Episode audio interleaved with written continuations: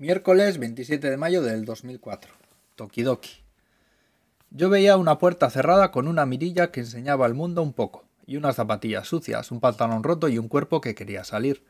Había un grupo de chicas en un grupo de bicis y yo escuchaba sus palabras y sus carcajadas que mezcladas con el viento secaron la nostalgia que había tendida en mi piel.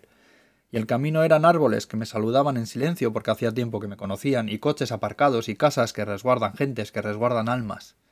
Veía bambúes, muros de hormigón, semáforos girados y señales de tráfico sin tráfico.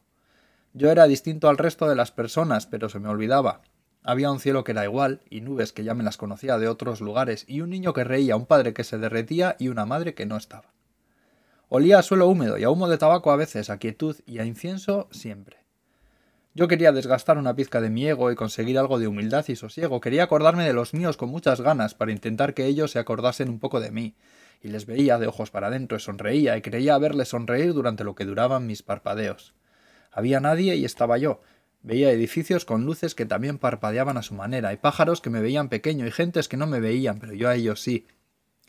Y me senté junto al tiempo que dejó de pasar por hablar conmigo, y desenmarañé cada idea y cada pensamiento, y el cinturón dejó de apretar tanto porque allí dejé algunas angustias, unas pocas aflicciones y otro pedazo más de mí.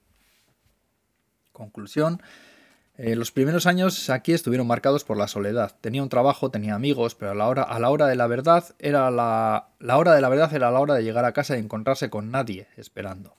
Unos días se notaba más y otros menos. En esos momentos en que el vacío se notaba que tenía incluso menos, me gustaba salir a dar largos paseos por los alrededores de mi barrio. En uno de tantos encontré un majestuoso templo que se convirtió en el lugar de peregrinaje de mi alma cuando la mente le daba por pensar hacia atrás. No había ni hay motivo religioso alguno. Yo iba hasta allí y dejaba de pensar en que hay un tiempo que va pasando para empezar a pensar en mí. Tomé muchas decisiones claves de mi vida y sentado a la sombra de una pagoda de cinco pisos. Una noche al volver decidí anotar aquel paseo.